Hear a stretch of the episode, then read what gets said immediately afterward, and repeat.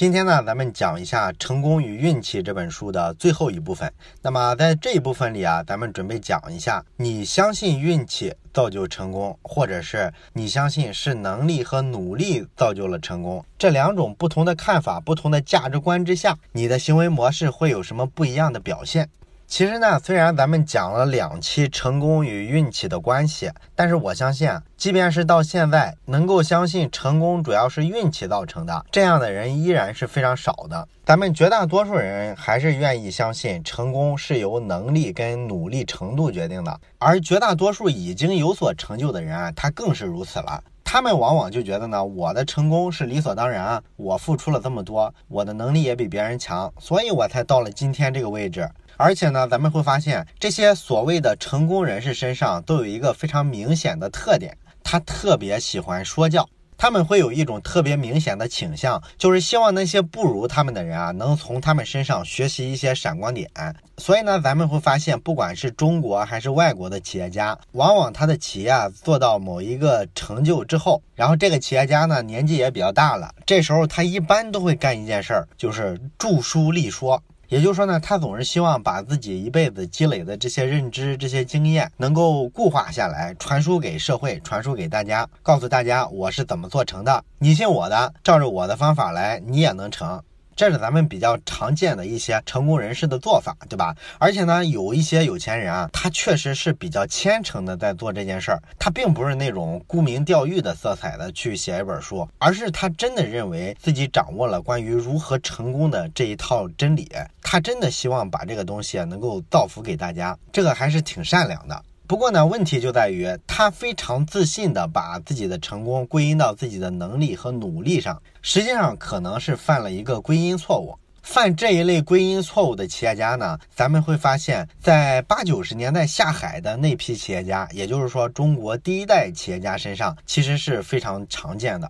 因为当年那一代企业家呢，咱们知道那个特殊的历史环境，咱们刚刚改革开放嘛，那会儿呢，基本上市场经济处于刚刚建立的阶段，所以导致呢，那个年代做生意呢，往往来说最重要的特质就是你胆儿大，能够迈出第一步，敢去做生意，成功的概率啊，就是比现在这个年代要高很多。所以这就导致咱们当时的那个文学作品啊，或者是媒体啊，经常批评的一种土老板，其中很多都是在这一批企业家里。为什么批评他们土呢？非常简单的一个道理就是，你比如说咱们今天的年轻人啊，咱们一般都在什么一二线城市的大学里读过大学，至少来说呢，咱们多少的经受过一些教育之后，看待一个问题的基本的逻辑框架是有的。而你去跟这一类的企业家如果去做一个对话的话，你往往稍微一聊就能看出来，他们的价值观是非常的老派，这个思维模式里呢会夹杂着很多特别迷信的东西。然后他企业的管理方式呢，基本是。一个家族式的管理方式，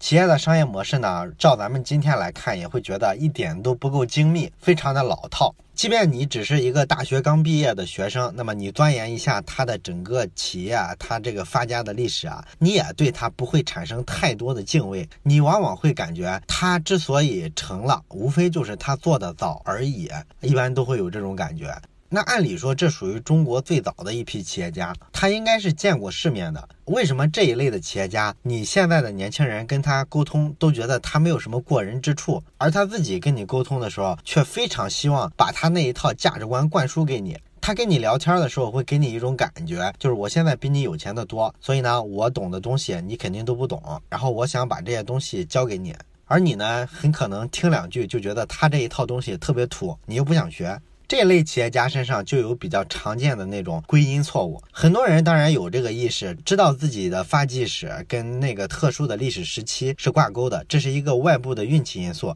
但是也有好多人完全意识不到这点，他会认为自己这种模式能成啊，就证明是一种非常好的方式啊。实际上呢，可能完全不是这样。《成功与运气》这本书里呢，他讲了一个非常有意思的笑话，就是讽刺了一下这种把成功归因给自己的能力跟努力的这种现象。这个笑话是这么说的：说在西班牙呢有一个彩票的投注站，这个年代比较久远了。当时那个投注站呢买彩票的时候啊还比较落后。咱们现在不都有那种电脑选号，然后现场把那个票根给你打印出来吗？而当时呢还是拿一大箱子，里面放好多彩票啊，你在里面随便的抓彩票，用这种方式。那有一个人呢买彩票的时候呢，就坚持买那个尾号是四十八的彩票。那为了找这个四十八的彩票呢，他还在箱子里翻呀翻，翻了半天才找到。所以呢，这个投注站的人呢，就印象特别深刻。然后比较吊诡的事情是，这个人啊，把彩票拿回去之后，过了几天一开奖，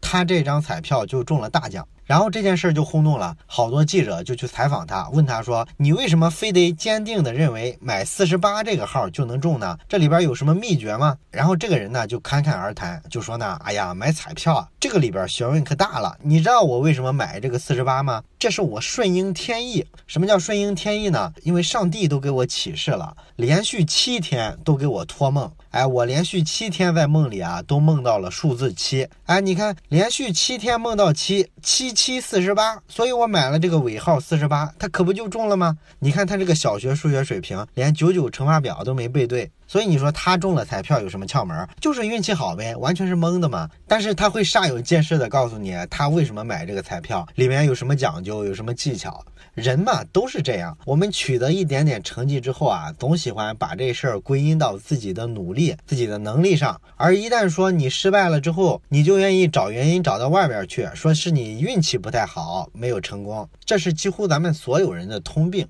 当然了，咱们讲了好几期成功与运气的关系，可能有些人心里还是不太爽，老想抬杠，哎，老是想问说，老马，你讲了好几天，一直说这个成功主要靠的是运气，你这不是个特别消极的价值观吗？如果我信了你说的这一套，我做成了事儿，然后居然不是我努力的结果，是我运气好，你这让我以后怎么继续努力？这不是打击我的积极性吗？这是不是会造成一种特别混乱的价值观呢？这个事儿呢，我觉得应该这么看。呃，《成功与运气》这本书里啊，讲了一个非常好玩的实验。这个实验呢，就能回答刚才咱们讲的这个问题。这个实验是怎么做的呢？啊，细节其实比较简单，没什么太多值得说的。其实就是找了一帮人，然后给他们布置一个任务，让他们完成了任务之后呢，自个儿给自己啊，在这个任务中的表现打一个分数。当然，实验人员自己作为客观的第三方观察他们的时候，也会给他们打一些分数。实验的目的呢，其实非常简单，就是看看这些人啊评价自己的时候，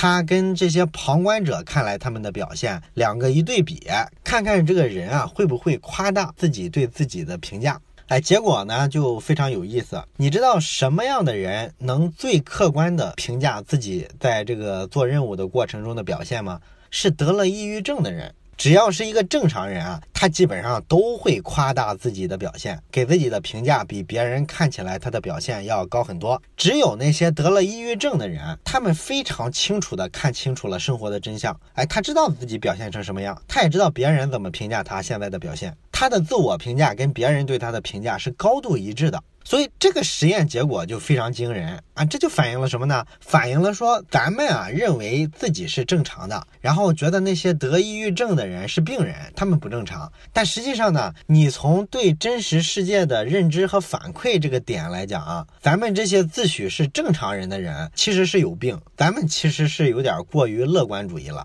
但是从另一个角度来说啊，这些得了抑郁症的人，他们更清楚的看清楚了这个世界的真相，哎，反而呢得了心理疾病啊，不健康了。所以说这个实验结果啊，看上去真是挺幻灭的。不过呢，从这个实验里，我觉得咱们可以得出生活中啊，咱们应该怎么看待成功与运气的这么一种视角。其实呢，你到底应该把自己的成功归因给自己的能力和努力，让自己更乐观一点，还是说把成功归因于外在的运气好？其实呢，取决于你是往前看还是往后看。什么叫往前看、往后看呢？咱们打个比方吧，比如说，当你想做一个计划，计划一下未来的时候，这时候你是在往前看的。那么你就需要相信未来尽在你的掌握之中。这时候你就可以告诉自己，成功呢主要取决于你的个人努力，你的努力付出才会有回报。那这个你说它对不对呢？这个肯定在某些层面，这个看法是有问题的，是有一些幻觉的。但是你仍然应该坚定不移地相信它，因为你只有相信了这个，你才会心理上让自己全力以赴。但是另一种情况，假如说你已经成功了啊，已经小有所成，那么当你回顾你过往的成就的时候，这时候是往后看了，那么你就应该意识到，你过往所取得的这些成绩，主要就是运气好。有很多跟你差不多能力、跟你差不多努力的人，他们最终没有你取得的成就大，就是因为你的好运气让你跟他们拉开了差距。哎，如果你这么想的话，你可以想想，你会是一个什么心态呢？你会比较谦逊，也比较容易感恩，对不对？这个呢，其实就有利于说你在通过看过往的成绩的时候啊，还能清醒的看到自己的不足，能够做一些自省，然后会持续的进步。所以说呢，当你能从往前看、往后看这两个不同的视角去看待成功和运气的关系的时候，你就能得出两种完全不同的结论。而这两种完全不同的结论呢，理论上又都可以是正确的，只不过呢，他们是在我们头脑里啊相互冲突，甚至相互打架的两种理论。那么，一个真正理性的人啊，他必然要能找到在特别矛盾、特别冲突的看法之中的平衡点。你像《成功与运气》这本书里啊，就讲了美国作家菲茨杰拉德的一句名言，就是写《了不起的盖茨比》的那个作家。他说呢，检验一流智力的标准，就是看你能不能在头脑里啊同时存在两种相反的看法，然后还能维持一个正常做事儿的能力。哎，这个东西是一流智力的标准。所以呢，我们看待运气和成功的关系，就可以根据我们是现实所处的环境是向前看啊，还是向后看，我们可以采取不同的价值观。然后两种很冲突的价值观可以同时存在于我们的头脑之中，可以同时指导我们的行为。能做到这样，才是一个真正的理性。这是咱们讲的如何看待运气和成功的这种关系，如何把这个认知当成一种价值观来指导我们的行为。那么接下来呢，咱们就看一下，你意识得到运气在成功中的作用，跟你意识不到运气在成功中的作用，对于在人的行为层面来说，会产生哪些不同的影响？比如说，第一点，你意识不到运气在成功之中的作用，可能会影响你的消费习惯。哎，这事儿可能一般人想不到，是吧？为什么说意识不到运气的作用就会影响消费习惯呢？咱们先看一个数据。这个《运气和成功》这本书啊，它披露了美国人啊最近几十年的这个消费习惯的演化是怎么一个过程呢？其实跟中国是非常像的，就是他住的房子呢是越来越大的，然后像什么结婚啊之类的这种花销呢也是节节攀升的。美国人啊，跟八十年代相比的话，他们现在这个中产家庭的住房面积啊扩大了百分之五十以上。你可能觉得这好几十年扩百分之五十，那也没什么了不起嘛。但是你别忘了，美国跟中国不一样，中国现在的收入跟八十年代比，那上升了太多了。可是美国家庭收入的中位数，八十年代跟现在比的话，不但没有增长，还略有下降。这就是说呢，美国人在收入没有涨的情况下，他的这个住房面积啊、结婚的开支啊，出现了一个大幅的上升。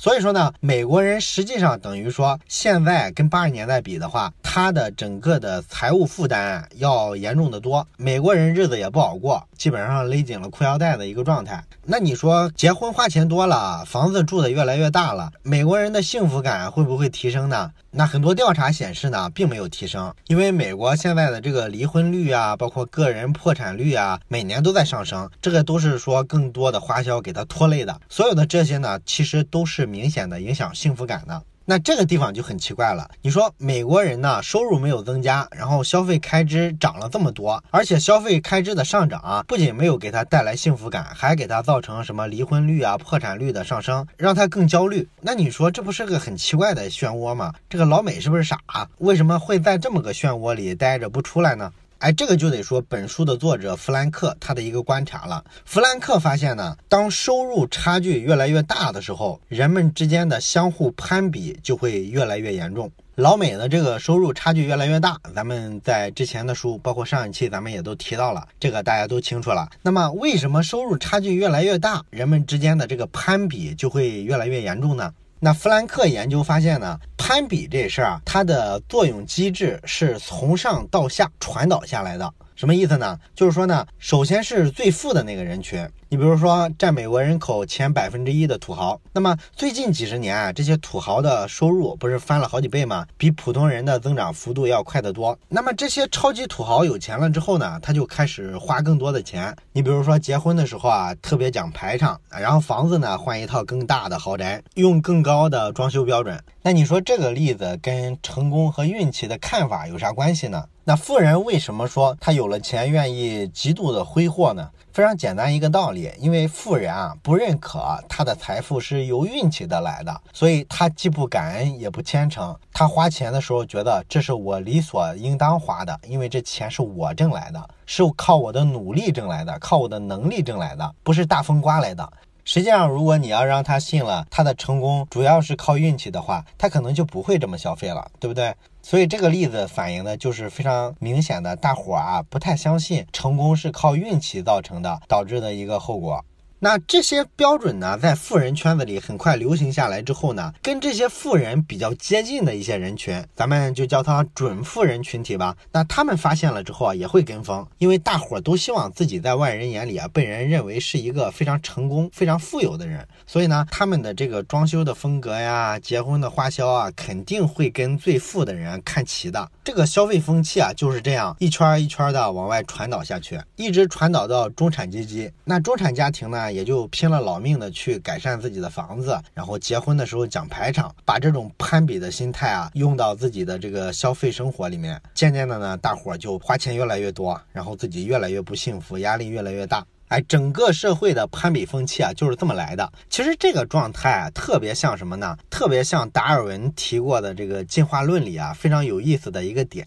达尔文曾经就讲过这么一个故事啊，他说这个动物世界里啊，其实各个动物之间啊，也是经常的搞军备竞赛的。你比如说，美洲有一种麋鹿，这个麋鹿呢，交配的时候啊，这个雄性之间怎么争夺雌性呢？咱们看动物世界都知道，他们会决斗啊，就是拿那个鹿角啊，相互抵在。一块儿哎，比拼力气，然后在这个决斗的过程之中呢，什么时候比较容易击败对手呢？就是这只鹿的鹿角如果长得特别大的话，它就相当于你的武器特别大嘛，一寸长一寸强嘛，所以它就更容易击败对手，然后获得这个交配权。所以咱们会发现呢，鹿角特别大这个基因其实就是一个对你的繁衍特别有利的基因。所以呢，经过自然选择之后，这些雄性的麋鹿，它这个鹿角啊就越来越大。这就跟咱们国家之间搞军备竞赛一样，大家的这个武器啊逐渐的升级，然后投入的金钱就越来越多。但是这个事儿呢，并不是只有好处，它会在另一个维度啊，对这个麋鹿的生存造成一些危害。什么维度呢？就是对外的这个维度。你比如说，什么狼来了，或者是狮子来了的时候，你头顶上顶那鹿角啊，跟一棵树一样，你能跑得快吗？是吧？所以你不就是被吃掉的一个命吗？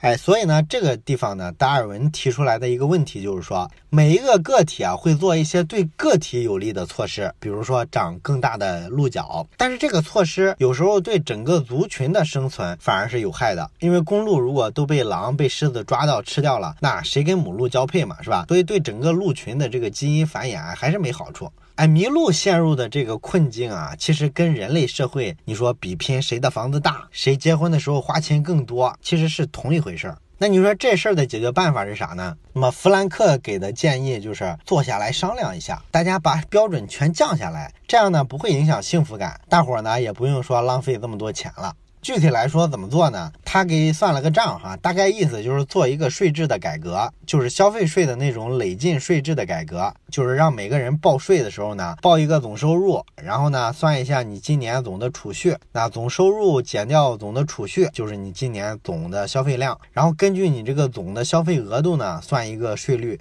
他是主张做这么一种消费税制的改革，这种改革呢，就让你消费的时候啊特别有痛感。你消费的越多，交税越多嘛，这个会压低全社会的消费的频次，尤其是压低富人，因为他这个税一般来说是对富人挣的比例更大，对中产阶级呢其实影响不大。所以富人为了避税，他会主动的不那么奢华。然后这个奢侈的风气不是从上到下传递的吗？那富人降低了自己的标准之后，全社会的其他阶层也会照着来。如果全社会的所有阶层都把自己的消费，打个比方砍掉百分之五十的话，那么咱们讲了，幸福感来源于你在社会里的相对位置。换句话说，幸福就是来源于比较。你就是在跟别人比较的过程之中得到幸福感。这个咱们之前讲过，这个社会科学上的这一类的研究，对吧？所以说呢，所有人都降了的话，你的相对位置就没有变，所以这是一件好事儿。你没有降低幸福感的情况下省了钱，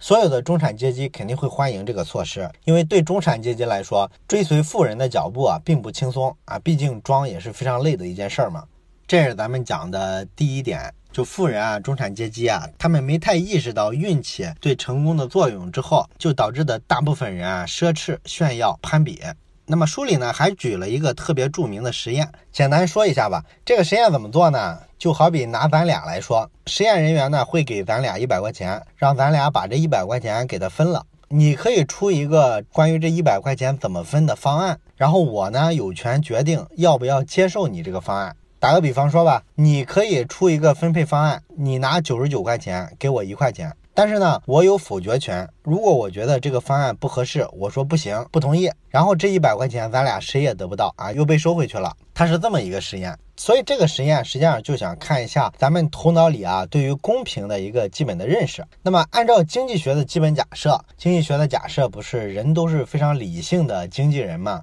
那如果人是非常理性的，对我来说，其实不管你提什么样的分配方案，哪怕真的是你拿九十九给我一块钱，我也必然会接受。为什么呢？因为这个跟我拒绝这个方案，我一分钱拿不到相比的话，毕竟赚了一块钱嘛，对不对？所以按经济学的基本假设，我应该接受你提出的任何提案。可是实际上，这个实验在做的时候啊，咱们其实想也能想得到它的结果。你如果真的出一个分配方案，你要九十九给我一块钱，我一定会拒绝，因为我觉得这不公平。所以我宁可不要这一块钱，我也不让你这个不公平的方案得逞。你想想是这样吧？所以呢，这个实验呢，就是行为经济学上比较简单的一个实验。但是后来呢，有人在这个实验的基础上做了一个改进版啊，这就比较有意思了。这怎么改的呢？就是分钱之前啊，先做了一个小任务啊，比如说吧，画一条直线，然后直线两边呢密密麻麻的给你画上很多点儿，然后告诉你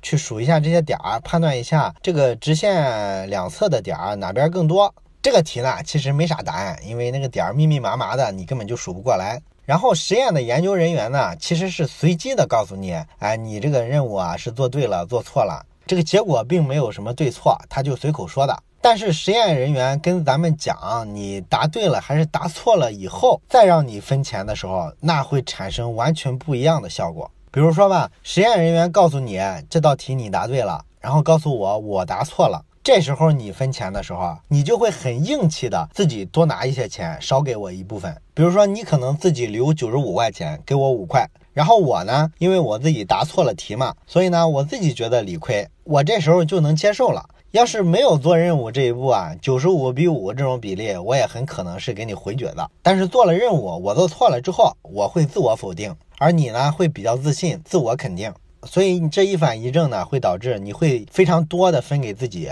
然后很少的分给我，而且这回呢，我没啥意见了。然后还有一种情况就是你判断错了，我判断对了，哎，这时候由你来做这个钱的分配方案，你会怎么做呢？你会主动的多给我一点，因为你也理亏，你知道自己错了。但是问题是啊，你不会多到给我九十五块钱，自己只留五块钱，你很可能是给我六十块，然后自己留四十，大概是这样。哎，这个实验就表明啥呢？你说它跟这个成功和运气有啥关系呢？其实是非常明显的，你想想啊，你做了这个任务之后，这个实验人员告诉你啊，你做对了，做错了，其实随口说的，也就是说这完全是靠运气。但是你却认定你做对了这个任务啊，就代表你的能力或者你努力程度是比我强的，所以你在分钱的时候就很强势，觉得这是我应得的，我就应该分到九十五块钱，只给了五块钱。而我呢，也接受这种假设，所以这是非常有意思的一件事儿。他反映了说，如果咱们把成功认为是跟能力和努力有关的话，我们在财富上的一个态度，这也是为啥说很多的富人啊坚决反对国家给富人加税。他的理由呢，看上去也是无懈可击的。他们就说啊，这我自己挣的钱是吧？你国家凭什么拿我的钱去补贴这些又馋又懒的穷人？他们不想奋斗，不想努力，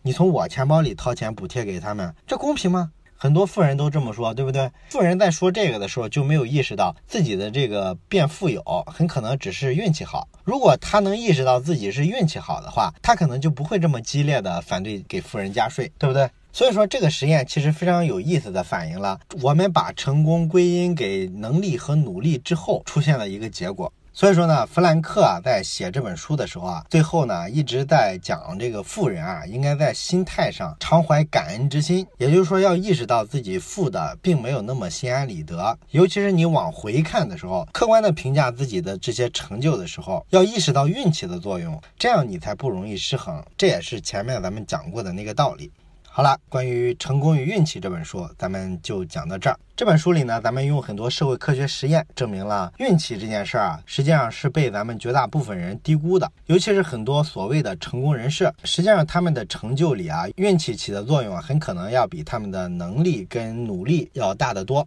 我们了解了这个运气的巨大作用之后呢，要尝试着改变自己的思维模式。向前看的时候，多强调一下努力；向后看的时候啊，多注意一下运气。只有这样，我们才能成为一个理性的人。最后呢，咱们还是简单的讨论一个小问题，就是你去百度一下人顶着风走的那种图片，你会发现有很多；但是你百度一下人顺风走的图片，你会发现很少。为什么会这样？欢迎你在留言区写下你的思考。咱们下本书再见。